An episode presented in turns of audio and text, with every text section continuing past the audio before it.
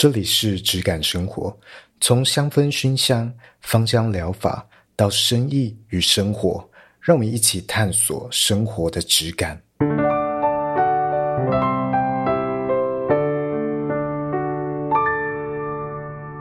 其实我有蛮多客户都想要做自媒体的。最近刚好也有客户跟我讲说，他想要做 podcast，但是有一个蛮有趣的一点，我的客户几乎都是比较内向的人，几乎是全部哦。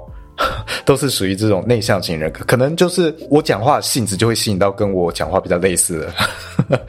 对啊，因为我身边的全部基本上都是外向型的人，都是海咖，都是社交牛逼症。就是有时候会吵到我自己也会觉得哦，好吵哦。但我觉得内向型的人要做自媒体，像我嘛，就是做 podcast，他就是内向型来做这种自媒体。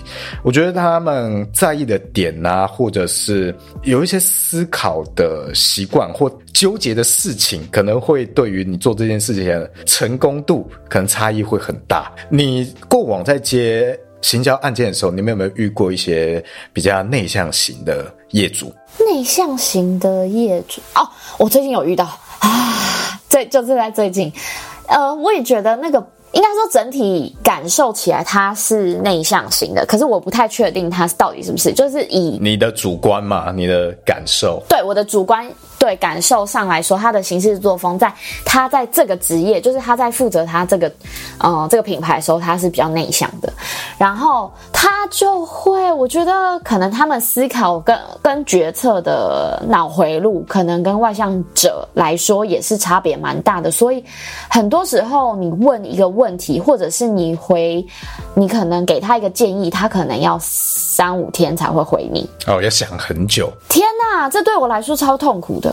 我会觉得天啊，你好慢哦，我好焦急哦，你到底要不要回我？然后我又不能一直催，然后我就觉得哇靠，超难的。因为嗯，有时候你在做一些就是时程管理上，你这样子其实会很容易延宕，然后很容易拖到后面的时程。那我原本答应你的 KPI 是，比如说我十二月底会有几个人的露出，然后可是因为你前面一直不给我回应，那我到十二月底之前我就不可能会有。达到 KPI 的事情出来啊，所以我就会跟他说：“那你这样，可能你还没你们还没确定的话，那我可能会后面的时程都会延宕到，我就只能讲出我的我的看法或者我这边的为难之处，所以就会有这样状况。”嗯，我觉得这里比较难去辨别，因为他有可能只是单纯的效率很低，或者或者是拖延症。但是因为他之前，比如说他们在做决策，或者是我在推荐人选，因为我们是做一些就是 KOL 的合作，那我推荐人选的时候，我可能像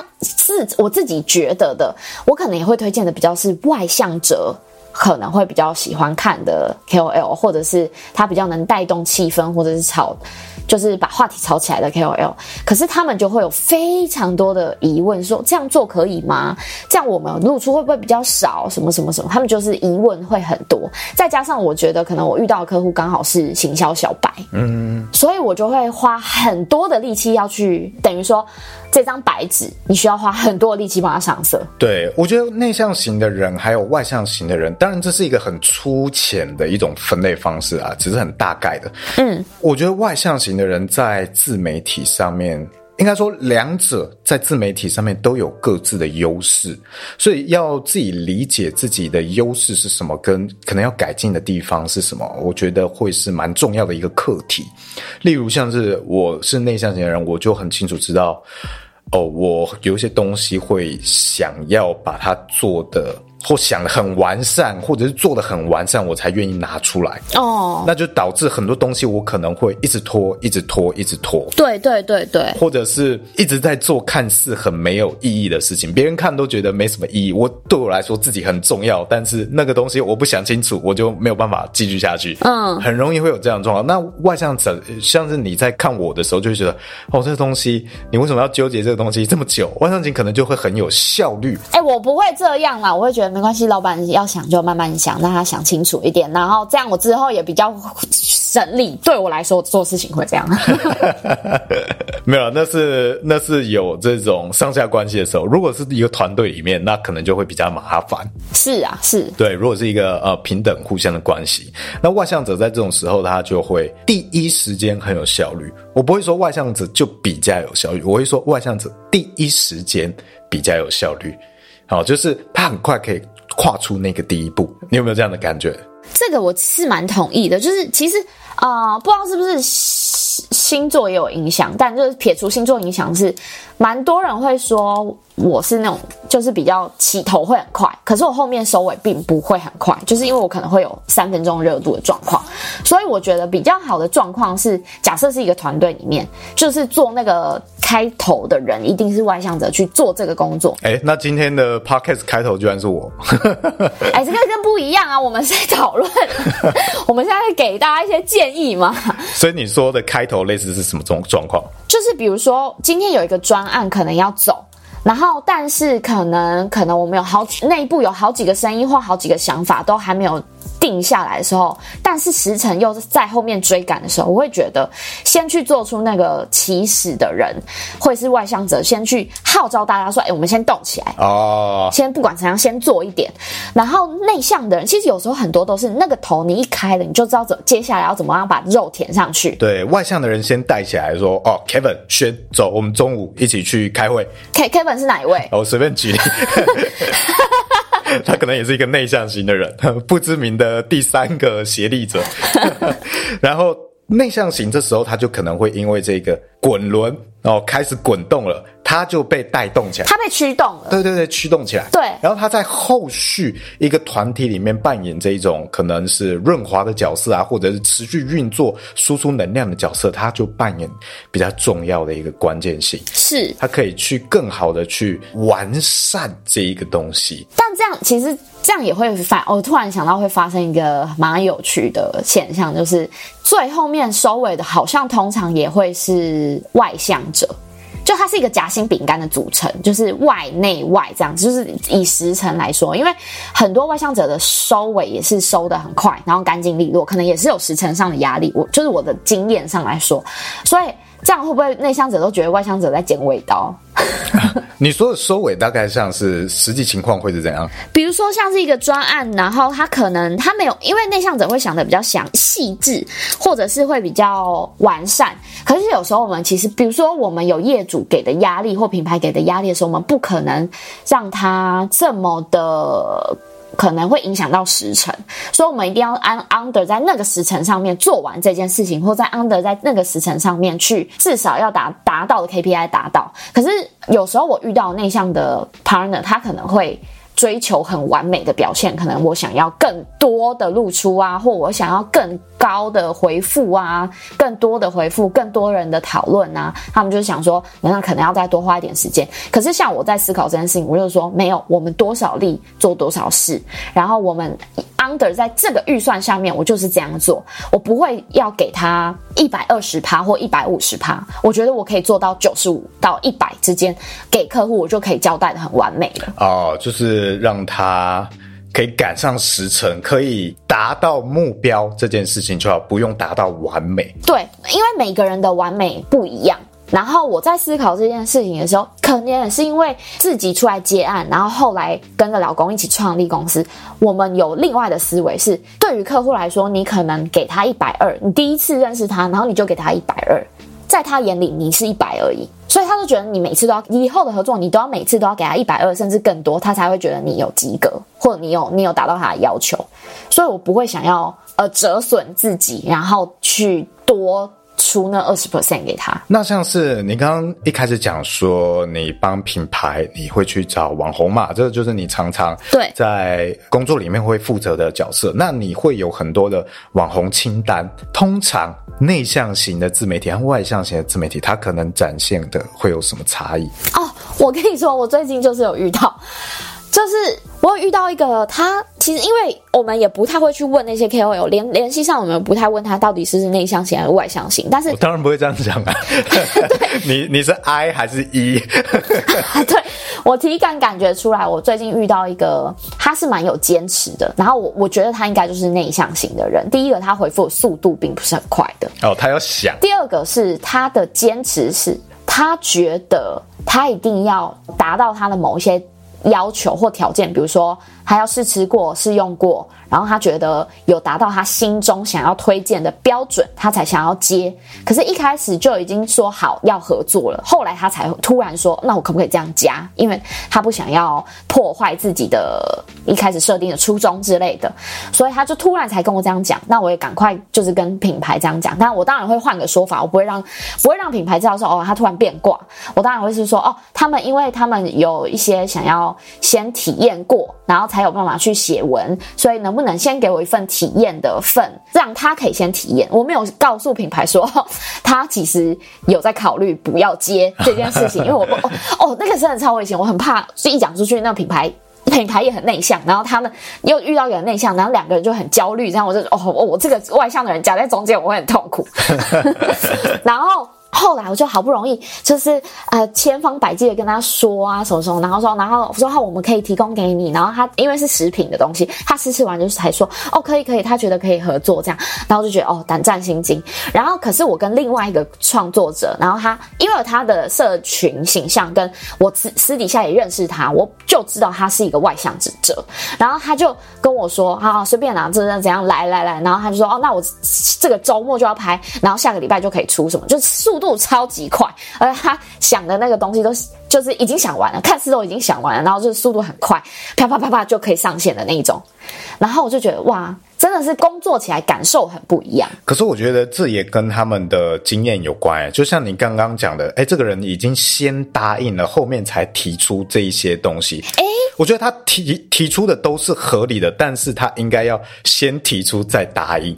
我跟你说哦，因为我这一次合作的对象，我全部找的是斜杠的人，就等于说他们的自媒体是应该很有经验。对，呃，应该是说他们的斜，他们可能本来有一个本职工作，然后他的斜杠是自媒体这样子，然后所以呃两个人，这我刚举的这个 A 跟 B，就是 A 是内向人，B 是外向人，然后 A 他是一个。选物品牌的创办人哦，然后 B 是一个类似像编辑的工作哦。其实他们应该是在他们的工作上面跟他们的人生经验上面都很丰富的，可是真的就是有这样的差异哇！因为你看一个品牌的选一个选物品牌的创办人哎。他应该会有理解到，还是因为他就是都是老板，所以 没有很擅长。我觉得不是，因为我自己在观察他的，因为其实我会推荐给客户，我自己会先观察一阵子，或者是我会大量爬他过往的文，然后我都看到他其实都会跟着团队一起开会啊，一起检讨啊，一起怎样怎样，所以我才很讶异说，哎，你怎么会在这个时间点才跟我提出说你要有体验的需求，你才会决定要不要合作？哦，所以我就蛮讶异的，就是想很多啦，是是真的蛮想蛮多的，但但这个不能不能一概而论说内向者都会发生这样的事情。哎，对对，没错，这是个体，这是个案啊，这是个案。对，这只是有点奇怪的一种个案发展。哦，但确实是内向者可能可能会出现蛮常出现的一种状况，嗯，而外向者他可能是他突然就消失了。可是以我自己的想法是，因为我是外向人，然后以我自己的经验跟状态去想的话，我是那种我一开始就会，呃，你问我要不要接，或者是你问我可不可以做。然后我一定会跟你说，OK OK，没问题。然后可能过了三天之后，发现哎，干做起来有点难度，然后开始自己后悔。可是我会硬着头皮把它做完，硬着头皮，真的就是硬着头皮。然后千叮咛万嘱咐给自己说，你下次不要再接这种案子，然后下次一样翻车。很 很多状况是这个样子。老实讲，这个个人的差异还是蛮大啦，不太能用这样的框架来一概而论。嗯，那当然，就像我们常常在讲的嘛，这些。我们怎么样去区分分类啊，这些都是一种框架，都是协助我们去更好的理解这些事情的的一些分类而已啦，不代表什么，只是方便我们讨论。但我觉得这样子大家比较好去了解，哎，自己的优劣势或者要改变什么样的东西。那像我觉得内向者。我自己观察了，蛮多内向者是那种，呃，我觉得短影音他可能做的比较少，他还是比较喜欢用文字，就是一篇图片，然后哦，真的，图片可能也没什么东西，他就是点开他的那个展开更多更多内容，哇，一长篇在写作文，这个在自媒体上面，我觉得还会显示这样的状态的人，通常都是一个比较明显的内向者。像我看到你最近在用那个 Straight。是是这样念吗？是这样发音吗？现在中文比较多人会简称“脆”，脆或串，脆或串。一开始是串，现在是脆。对，好，就是那个 I G，IG 新的一个新的类似像 Twitter 的平台嘛。对对对。然后，因为其实我很早就进去了，然后，但是我因为我在上面就是。虽然算潜水也潜了蛮久的，我就在上面。我每一天，我现在变成它，变成我一个例行公司，就是每一天晚上睡觉前，我会划一下，看一下一些东西，看完之后我才会去睡觉。然后我发现你最近蛮活跃的，对，我发现这个平台蛮有趣的。你一直出现在我办，你你你是不是从呃阿扁先生在上面红起来之后，然后就突然进来玩的？我发现你是这样的状况。哦，对对对，就是之前那个陈水扁，他 也一开始在用这个平台。我就觉得哦，好有趣哦！这个 这么年长的长辈哦，他也自己出来用这个。我我其实不太知道为什么他还在还在服他的刑期，还可以在做这件事。但是让我觉得很有趣。然后他这个也是我蛮鼓励大家，如果现在在做自媒体或你要推自己的服务或品牌，你可能要去关注的一个平台，它比想象中更有效用。更有利。啊，我也觉得，因为上面现在是完全没有广告，而且你现在滑 Instagram，你是会一直被疯狂的这些脆的贴文打到广告哦。对，所以等于你自己在那脆上面发文，然后有回响的话，Instagram 会主动帮你打广告。那是不是比你自己做一篇广告，然后买广告还要更有效率？所以这个是大家要换一下，换一下思维想法哦。哎、欸，好像是个不错的。哦，当然现在脆现在你是没有办法买广告的，所以就很考验你个人的实力。嗯啊、哦，所以我觉得上面不只是这种，现在最主流的文章是干话，就是 讲那些迷因梗图的东西，或讲笑话这种东西。所以对。你讲到这一点，我就是要打，我就是要，我原本就是要讲这个，就是我在上面观察，就是。其实我发现很多都是内向者在上面用文字讲迷音，对，超特别的。嗯，就是有点像是我这种人，呃，像我就是很喜欢 很喜欢发。你你哪种人？就是有点内向，呃，然后不喜欢去 party 啊什么的这种人，但很喜欢迷音，很喜欢发迷音。对，那上面都是很多类似我这样的人。对，在在社群上很活跃，现实生活中可能还好。对，这个我觉得是大家可以关注的。就是很多内向型的人正在聚集在这个平台，然后有很多，我就意识到有很多像是讲那个道家文化的，讲灵性的，哎、欸，对，灵性占卜的，灵修占卜的，他们也会在上面发长文，超多，可是很好看哎，嗯，很好看，而且共鸣很好，对。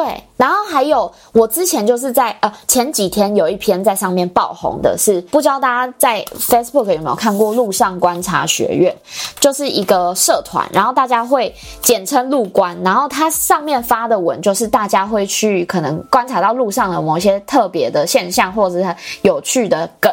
然后发到上面跟大家分享，然后就有人把路关的那天发了一个是深山，深山里面有一条路，然后有人在下面喷漆写不要相信 Google，此路根本不通啊。然后有一个人在上面就是就是把这篇文啊、呃，他可能是截图还是什么忘记了，然后他把它传到翠翠上面，然后他就写下他的呃跟他有关的有他有经验的鬼故事，然后那篇文爆红，然后一堆人就是开始写鬼故事。好可怕哦！我现在是现在居然觉得汗毛竖起来，但是他反正就是我想到他就是在上面就是讲鬼故事，然后可是讲的很好，然后又让大家很有感觉，然后那篇的就流量就很高。对，这个平台，我觉得它很有趣的是，它很在乎真实性。一方面，我们常常去讲那些干话笑话，那个是一种很真实、很个人化的一种语言。然后在上面啊、红的有回响的，包括我刚刚讲的这种道家的分享啊，哦，修炼的分享、灵修的分享什么，大部分它都比较是没有那么那么官腔的。哦，比较不像是别人 copy 过来的这种文章，那它就比较能够产生回响。总之，真实性蛮重要。它的这种嗯个人体验的故事，好、嗯、像你刚刚讲的鬼故事啊，很个人性的这些回响都蛮不错的。就像今天，哎，今天还是昨天有一篇爆红的，也是他只发了两句话。跟一张图，就是他在逛那个虾皮，然后买衣服，然后衣服同一款衣服里面有三四种颜色，然后有一种颜色叫韩国灰，他就只是把这件事情拿出来讲而已，然后他就说谁准 谁准韩韩国可以拿来形容一个颜色，然后结果下面全部都是，我觉得那是内向者的的乐趣，对，应该不是说内向者的一个网络派对，下面全部都在讲什么消黄局，然后什么 就在讲大家大家都在讲。谐音梗玩笑，可这篇超级爆红。对，我也有看到，很好笑。我在那篇文章里面就出不来了，点进去就出不来。对对对，所以我觉得这样的特性，呃，大家可以关注一下。其实像内向型的人，他算比较内敛，但我觉得大部分的人比较擅长去整理文字文章。然后他很擅长一直去思考，一直去思考，所以文字的创作类型通常是他第一个觉得最舒适的一种类型。你要他去拍短影片，或者你要他去可能讲话演讲哦，他可能是会很抗拒的。如果他没有经过这方面训练的话，但你要让用他用文字，他是比较舒服的。呃，我举一个例子，他可能就是在情侣吵架争执的时候，他会回很长很长一篇 回复的。哎。不能这样讲我也会回哎、欸，哦，你也会回哦，所以那这个我也会回、欸啊。那讲男生好，如果男生 在情侣吵架中，他会回很长篇的哦，他可能比较是内向型啊，我自己猜啦。哎、欸，可是可是没有，我觉得这个可能算是。有特例，因为像我会回很长一篇，这是特例的情境。对，我会回很长一篇给我老公，可是我老公他现在的那个 MBTI 是 I，他也是他是内向，然后他看到这个他头会痛，他他会关掉手机。啊，所以 这一题是特殊情境题，外向的人也会变得能够写文章。可以，我觉得我觉得是启动力不一样，啊、就是应该是这样讲。以我自己的想法是，像我现在我在帮我女儿经营。她的 IG，但是呢，因为我老公很会拍照嘛，因为他是摄影师，然后他拍的照片，我你图总要配文字嘛，我每次在想文的时候，我都会想到一个很贫乏，然后我一定要。我真的很有感触的是，我一定要装下抓住，就是假设我今天对于这一篇我想讲的核心很有很有感触的时候，我一定要抓住那个当下。过了那个当下之后，我就再也不会产出那些那个当下可以产出的那些文字。我觉得内向型的人很很擅长去想这些，可能包括像是摄影里面一些元素隐含的意义之类的。哦，对对，包括艺术系也是这样，设计系也是这样。是，然后我就觉得，哎。是会不会是会不会是我就是有 ADHD，就是注意力不集中？但现实生活中不是哦，其实是反过来，因为我老公有 ADHD，我没有 ADHD，就他才有注意力不集中，我没有，所以我就觉得哇，那这个真的是也是蛮特别的。可是我自己在想，就是在文字上面的耕耘，我一定要非常非常专心，或者是我可能要转换模式，就是我要逼着自己转成内向模式，我才有办法去写出啊，或者要有足够愤怒的点，例如你们情侣沟通，对。足够感慨的点，我才会有办法去有动力去产出那些文字。不然我平常就觉得，呃，可以讲电话，为什么不要讲电话？为什么一定要打字啊、哦？所以，嗯，我觉得它是可以借由一些情境去转换我们的内向与外向的那个面向的。所以也很多人会去说嘛，MBTI 它不准，他会觉得那个是可能依照你的心境，然后那段时期之类，他会去改变，甚至是，哎，我进入了一个团体，也许大家都是外向型的人。哦，内向型的人久了被他们带起来那个情绪，他开始也变成外向型的人。所以就是说，这个我只是我们分类的一种方便讨论的框架。你说到这个，我就想到，其实因为我我会我会看一点人类图嘛，然后嗯、在人类图里面就有一个概念是，如果你今天跟别人在同一个空间，就是。啊、你们可能在在一起，或者是在一起工作啊，不管是什么，就是在同一个空间，你们会是能量共用的。所以你如果你是内向者，你也会突然变得很嗨，是因为你共用到别人的能量了。所以你会，你好像觉得。很嗨，可是当那个外向者可能离开以后，你会有 double，就是很累，你会觉得哦，干怎么这么累？就是因为你刚刚嗨了，你就是你把嗨的能量全部用完，但你本来没有那些能量，所以你有点像是内耗。哦，这个就有点像是像我刚加入大学的时候，大学有很多活动，嗯，有时候活动太多了，我就觉得我我需要自己一个人静一静，就太多了，太嗨了，然后我需要休息一下，我需要平衡一下。这个很常见啊，内向者应该很。我们不是不行社交，不行开 party，只是久了，有时候会觉得太多了。次数频率不要那么高，你们都还 handle 得来了。对，大概是这种感觉。外向型的人，你觉得他在经营这种自媒体的时候，他可能会有什么样的优势？我觉得第一个是以我来讲的话，就是说谎不打草稿，就是我可以不用打草稿，我就开始讲，就是我想讲的东西，我可以比较快速。但我觉得有时候可能会有用这个能力是内建的能力，就是内建本来就会有。可以让你说谎不打草稿，你可以很快就是讲得头头是道，或让人家对你就是刮目相看之类的，就是让你可以马上上台就就直接拿着麦克风就开始讲话。但是如果你的状态或者是你分心了的当下，当下你分心的话，你就会讲得滴滴啦啦，然后会有一点结巴结巴，或者是讲词不达意。我觉得会有这样的状况，就是代表。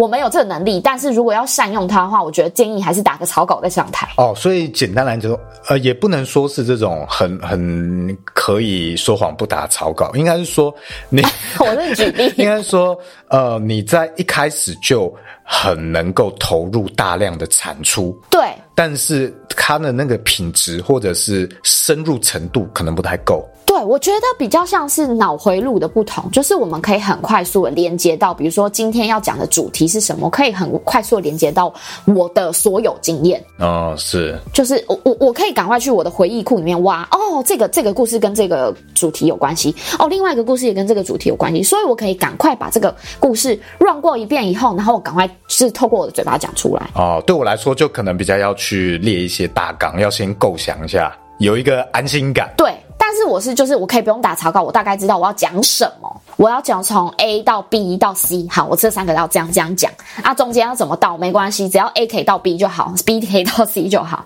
但是如果你要让，假设你今天是有，比如说要录影片或者是要录 Podcast，我会更建议把这个优点更加成的方法，就是你大概简单的列一下。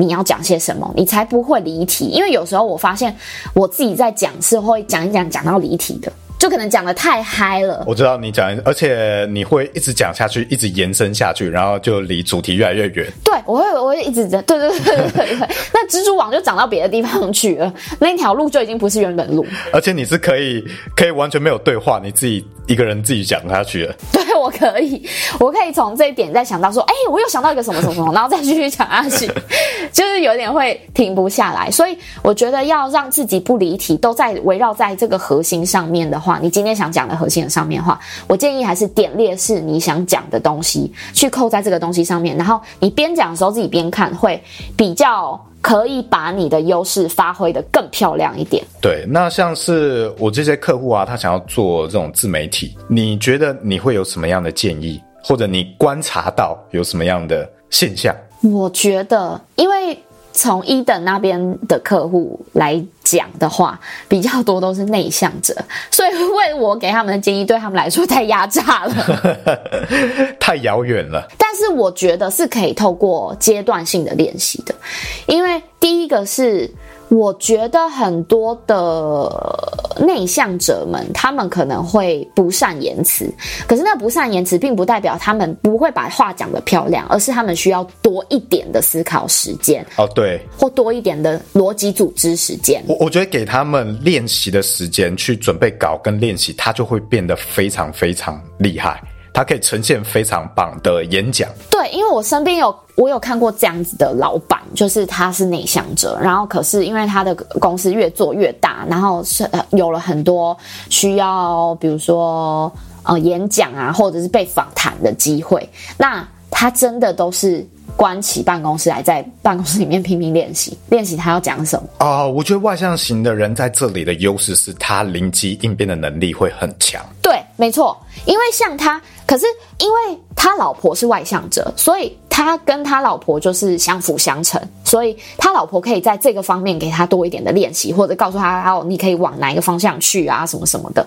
所以这件事情，我觉得像内向者身边一定也会有外向者的朋友，一定也会有几个。所以在自己在练习的时候，我觉得不妨你自己练习的时候，你可以邀请一个你的。外向者朋友，请他帮你看看有哪里可以改进，因为外向者在灵机应变或者是在做锦上添花的能力，我觉得蛮强的。嗯，因为他们可以更知道，比如说像我自己的特色是自己自己现在讲到这里，突然突然口急，很好笑。就是像我自己的特色是，我会。听别人的，我大概知道他接下来要讲些什么，然后我会可以帮他去补充他想要讲的东西，就可以很快的连接到这这一点上面。哦，就像我们的 podcast 一样嘛。对，可是内向者的话，他的反应当下并不会马马上就有丢什么东西出来，或丢什么其他的想法出来，他需要一点时间跟呃时间沉淀，所以他可以透过外向者的帮助，不管是私底下帮助，或者像我们这样是。一搭一唱的状况，都可以去辅助他们，把他们想要表达的东西更完善。我自己想到是外向者蛮适合短影音的，我我觉得是第一时间啦，就是我们可能天性上面，也许外向者更适合短影音，就是他也许不需要太想太多，好，不需要太多的深化的思考嘛，好，有时候可能他只是一些简单的影片。或者是呃 跳个舞，抖音干舞 之类，你只要有那个表现的勇气，其实重点我觉得是勇气这件事先啦，后面就是一些经验和技术的累积嘛。那这个对于外向者来说，可能是比较有优势的，他比较容易跨出那一步去做这件事情。对于内向者来说，哇，短影音是一件超遥远、超困难的事情。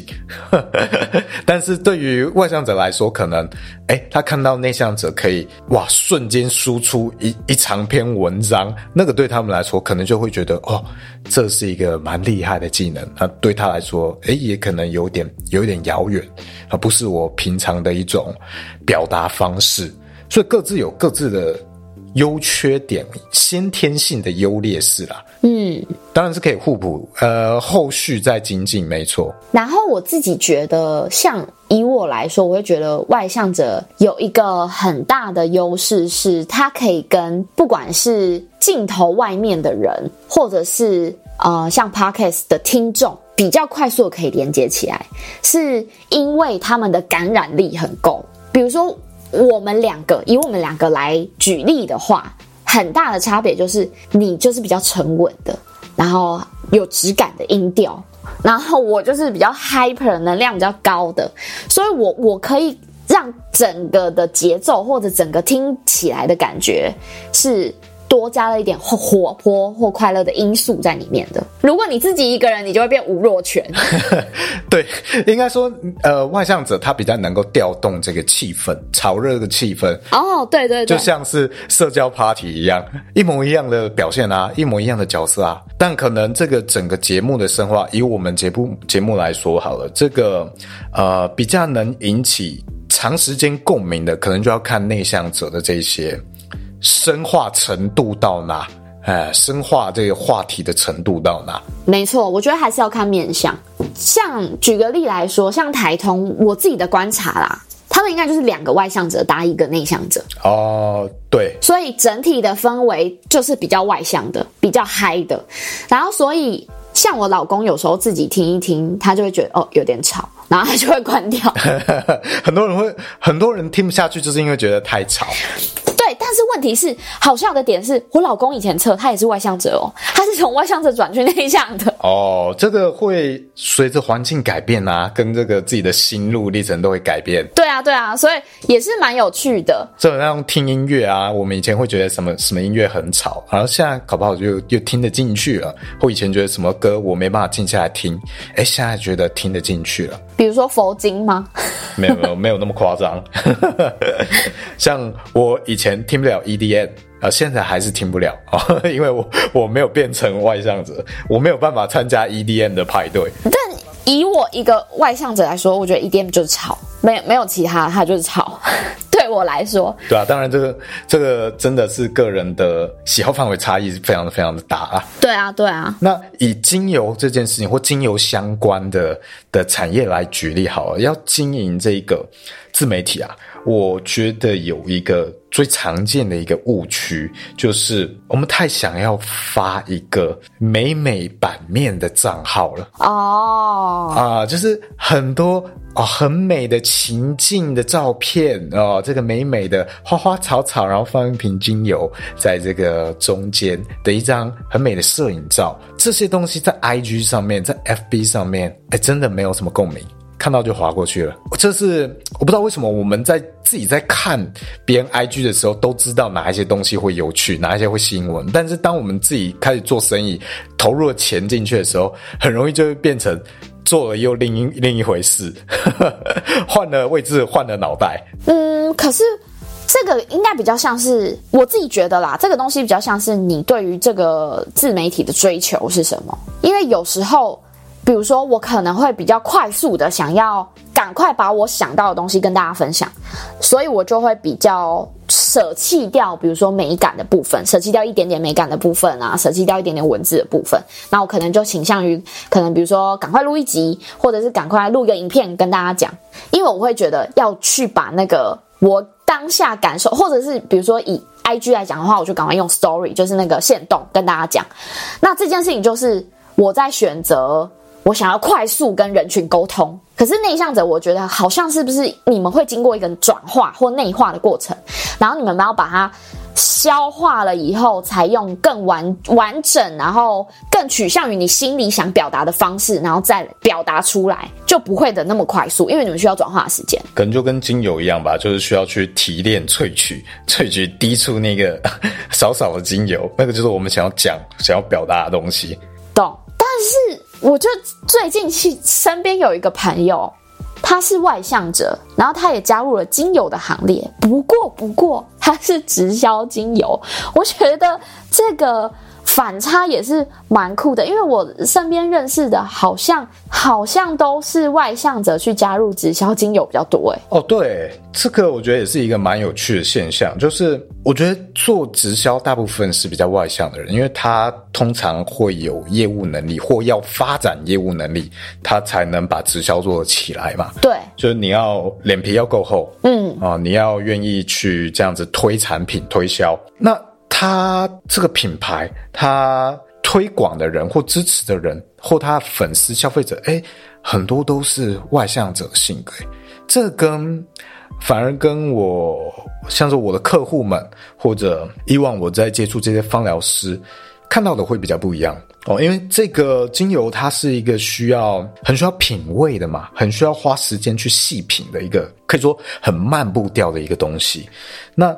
通常来说，它比较会吸引到内向者啊，所以这样的行销的差异，让它吸引到很不同类型的人，我觉得是一个非常有趣的一件事情。可是我其实不太能理解是，是是因为直销的形式，所以导致这些外向者比较容易使用这样子的。东西吗？还是因为这个它的商业模式，所以他们会吸引到就是这些外向者？因为我觉得其实还是有很多外向者，应该也是可以用我们的这种的精油吧？当然可以，呃，但是我觉得像我刚刚讲的，一般精油它可能会需要你花很多时间去了解它，去相处它，去细品它，这是一个蛮。冗长的一个过程，或者是你要在这里面感受到乐趣，你比较能够这样子去培养起这样的一个兴趣哦，就很像是，例如你喜欢用蜡烛好了，你要喜欢那个点蜡烛的仪式感。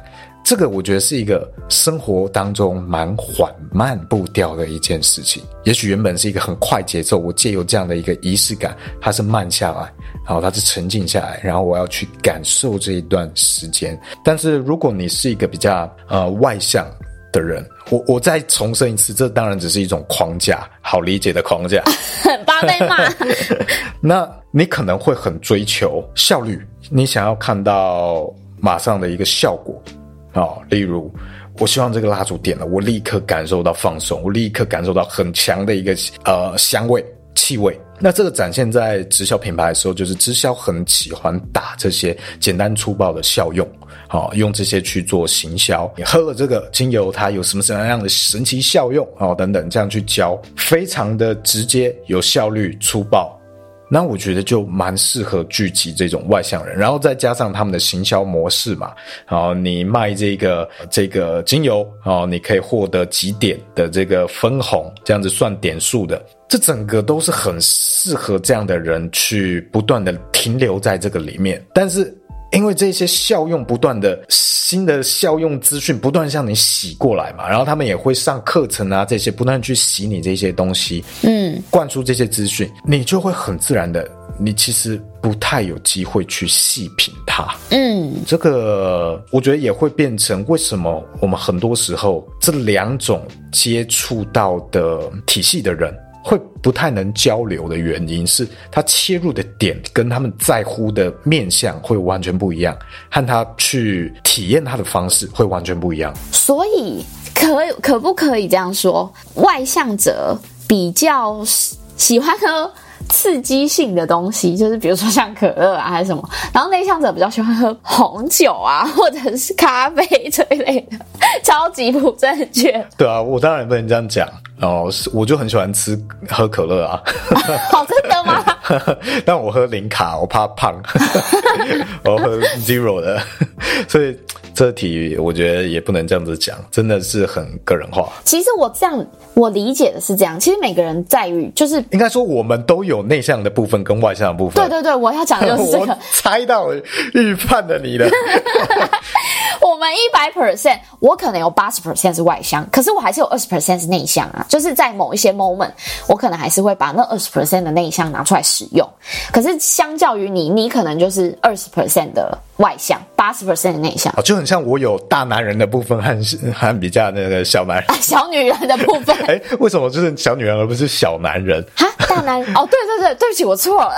好像会讲大女人和小女人，但是好像不会讲大男人和小男人，对不对？小男人。听起来很怪，因为我跟你讲为什么？因为男人都不想被说小哦，那女人就想被说大吗？哎、欸，大不错啊，不是在指不是在指器官的大小，而而是而不是年纪的大小啊。好，跳过这题，跳过这题。所以，我们是会有不同的比例，还有不同的情境，我们可能会情境可能会启动我们不同的那个部分。那。长久在同样的环境或情境之下，或像我们刚刚讲嘛，如果都是一直是这种很快速的资讯去洗你，好，去灌输你，你可能就一直处在这样的一个情境，好，情境没有改变，所以一直在启动你和连接你的部分是一样的，你就没有机会用另一个视角去体验它。好，这就比较可惜。我觉得这也是我们在教芳疗的时候，当我们一直去用这些疗效，什么精油就对应到像迷迭香，就对应到也许肌肉解除肌肉酸痛、舒缓肌肉酸痛。哦，你用这种很快速的资讯，很好去做行销。但如果一直是用这样的方式，就很容易你会缺乏去品味它的那个部分，你没办法切到其他视角去看它。这就比较可惜。可是我觉得这个，我们是不是可以提出一些练习的方式给听众，让他们有办法练习？因为我相信，我虽然我们的比例比较多，可能还是内向者比较多，但是我觉得一定也还是有外向者的听众。所以，我们是不是可以各给一些在这条路上的一些？建议。哦，我觉得这个就是可，这可以结合到自媒体这件事讲，嗯，因为这个就我跟跟我刚刚讲的误区有点像，呃，当我的客户们他们在做品牌自媒体的时候，这也是我，我自己的一个误区，因为我们很怕露脸，我们很怕揭露自己的资讯，所以我们都会希望呈现一个。跟我无关美美的品牌，然后去打广告。嗯，而这件事情其实是超难转单的。我之前做过这件事情嘛，所以我觉得它转单的效益很低。那我觉得我们可以试着在，这也是我在跟客户们他们现在来的时候，我都会去建议他们的一个方向，就你尽量多展露一点自己。我们自己的感受其实就是最好的行销文案、行销故事。但我们常常会变成一个误区，是，诶，我明明是是有这么多感受的人，我成立一个品牌，我却去讲说，啊，这个薰衣草是来自保加利亚哪里？哦，它哦闻起来有什么样的香气，然后之类的，萃取部位是哪里？死死的。完全没有灵魂的一些文字啊，我们常常会掉进这个误区。我觉得我们要去练习说，虽然我们不一定要第一时间就去拍短影音，这也太强人所难了。对，有点太困难哦。我希望未来可以啦，我也在努力这一块。但我们可以先从揭露自己的想法开始，我们去揭露一些自己的弱点。例如像 Podcast，我就一直去揭露我这些东西是我自己内部内心的纠结，而光是我这些纠结的过程，我呈现给大家，哎、欸，就很好听。呃，很好听，我是不确定。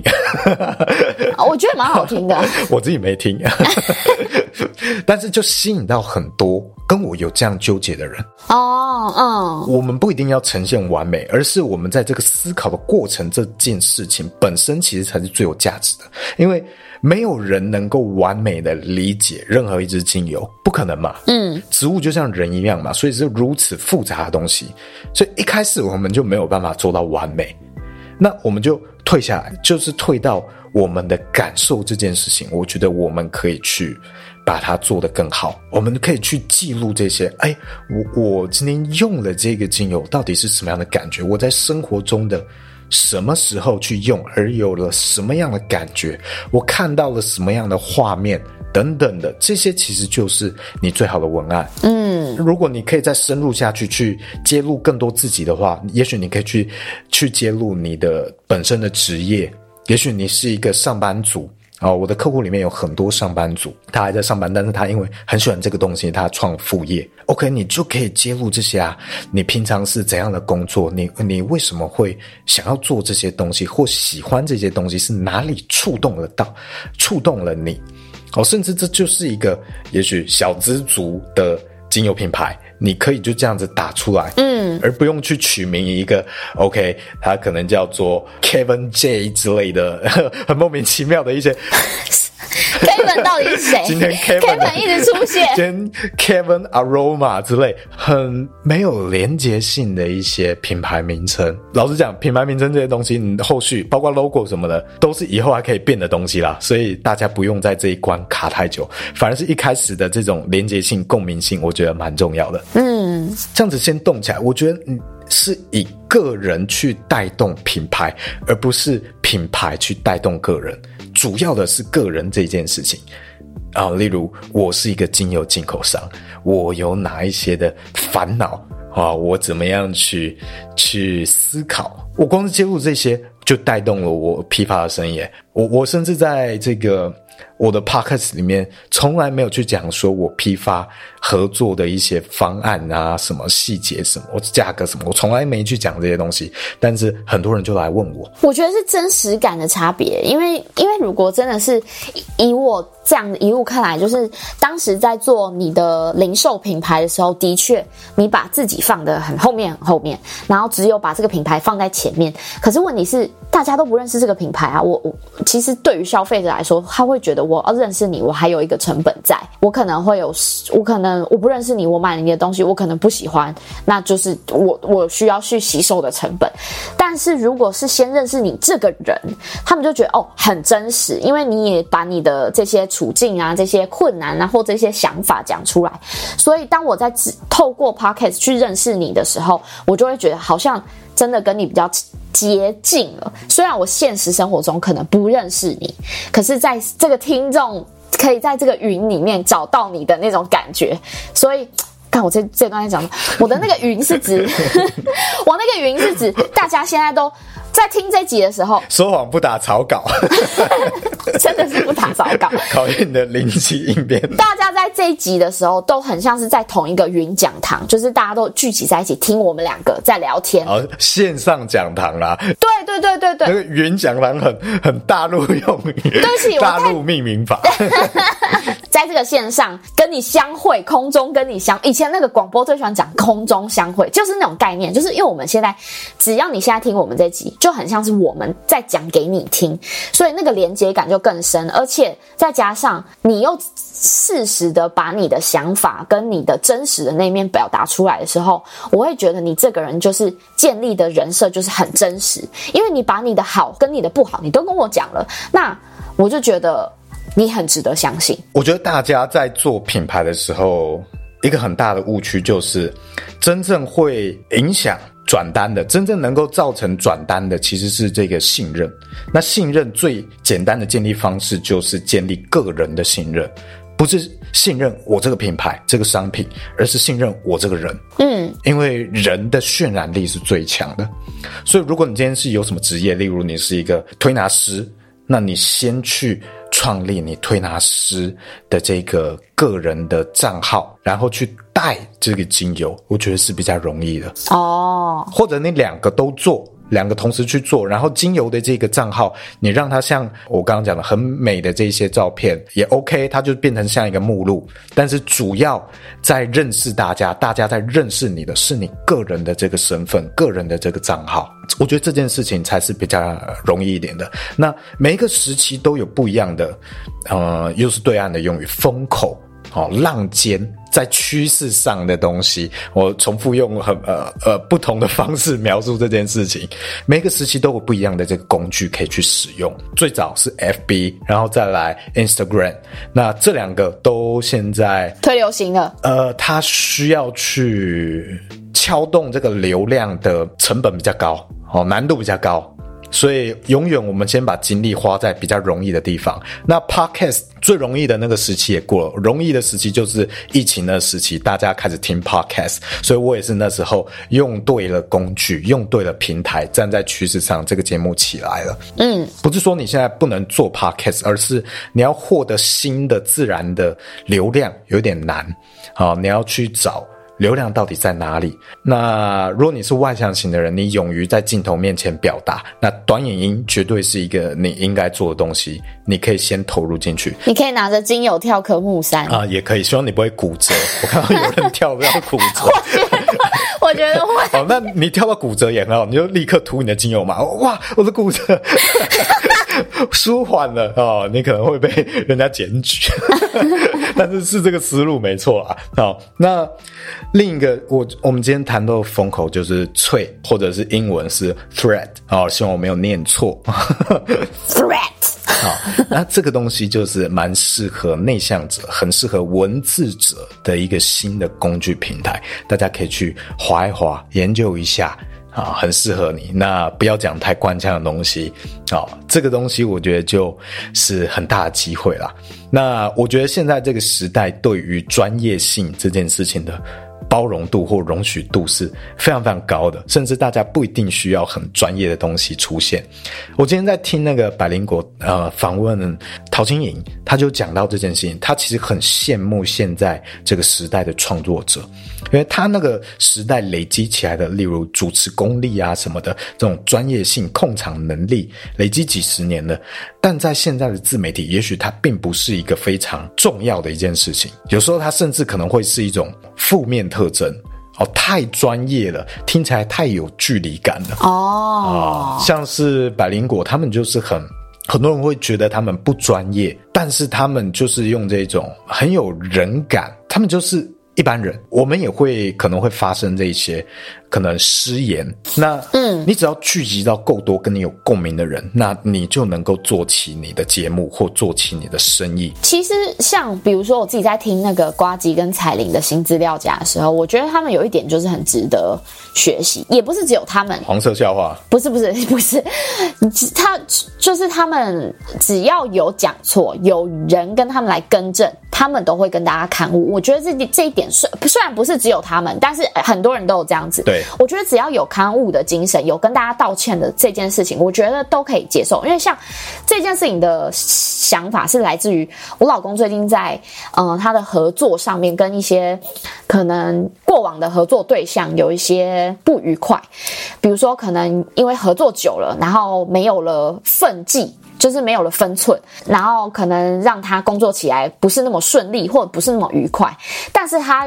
讲了，对方愿意改进或愿意道歉，他就觉得这件事情就过了，就没事了，就不用再抓在这件事情上面讲。所以我觉得现在的大家，你指的那个包容度，应该是指说，只要你觉得你就讲没关系，你就讲你的观点，但你有讲错的，那你就出来承认说，哦，我这里跟跟大家更正一下，我上次讲错了什么，然后呃，其实他应该是怎样怎样，只要有跟大家更正的想法，我觉得的做法啦，大家其实。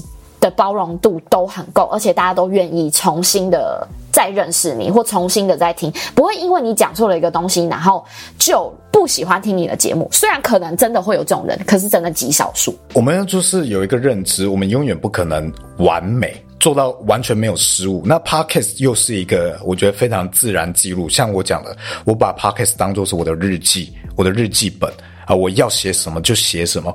好，那我在这样自我整理的过程中，我不断去淬炼我的想法，越来越成熟。所以我，我为什么不回去听过往的？会觉得很多想法或 或讲法，我觉得不是很成熟。所以，不要把那些过往当成是我的真理。我也是经过一百多集的整理，我才我才能够把它统整成课程。那很多东西，很多讲法。过去讲过，但是用了不一样的视角或更完善了。我觉得我现在用一个更成熟的观点去统整起来啊，所以不用怕去犯这些错误，甚至很重要要把这些错误的过程记录下来，这些都是真实的。那我们只要勇于去承认我们不完美这件事情，其实就够了。而且这件事情很重要。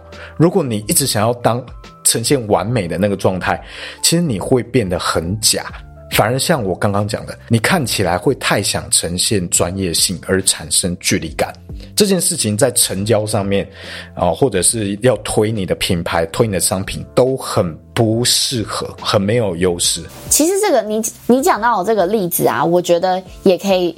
拿来讲，就是比如说我们在经营 Pocket 上面讲故事这件事情很重要的一个关键，就是我们不可以把很多专有名词挂在嘴边，我们应该要善用的是说故事的能力。比如说，像我们前几很久之前就拿出来讲说，呃，精油、纯精油、纯植物精油跟一些化合精油的差别，我们用的举例就是果汁嘛。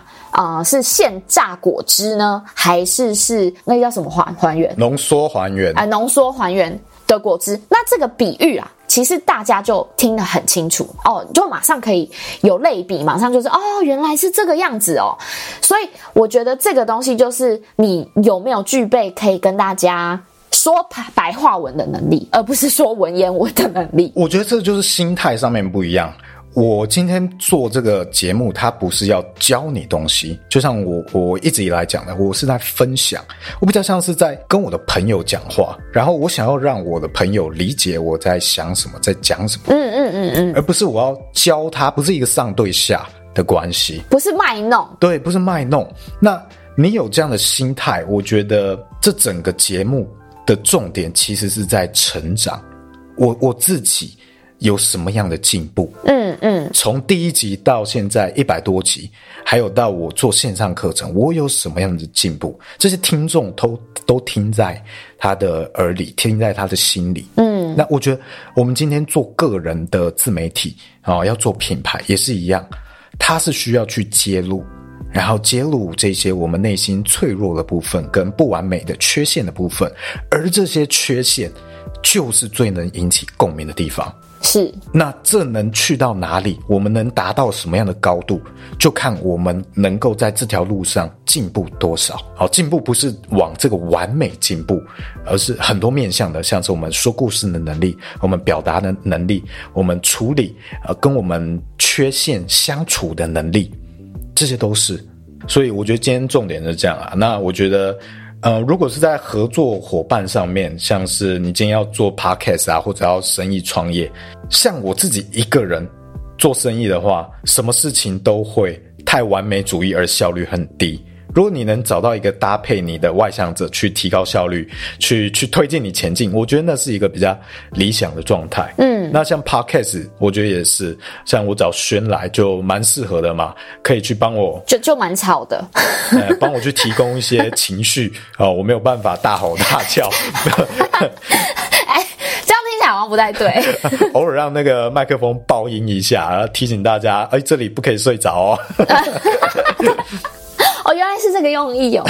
我是大声公。我觉得这种搭配上面也是一个呃，你经营自配自媒体可能蛮重要的。那如果是你自己的话，你可能可以就去思考一下，诶也许你去分配一下，你怎么样跟自己内在的部分和外在的部分去做一个沟通，这样子的互动的过程中，跟自己内心互动的过程中，哦，这就是一个很好的记录了。会会会不会我们的听众到时候自己录 podcast，然后自己跟自己打架？哦，一定会，一定会，然后精神分裂。你一定会觉得自己录的很烂。为什么我一直卡词？为什么我一直啊、呃、口急，讲话都讲不好？我一开始录 podcast 就是这样。好，但我觉得是一个蛮好的训练啊。像到现在不会啊，一百多集以后还是会，像我刚刚也会啊，还是会啊。你看白灵果也会嘛，对啊，对啊，所以根本不用追求完美哦，但是你可以在这里面进步。你看，我一定跟第一集进步比，应该是进度蛮多，不敢讲太满。嗯，等一下晚上来听听看。哦，我没有要回去听，我自己知道就好。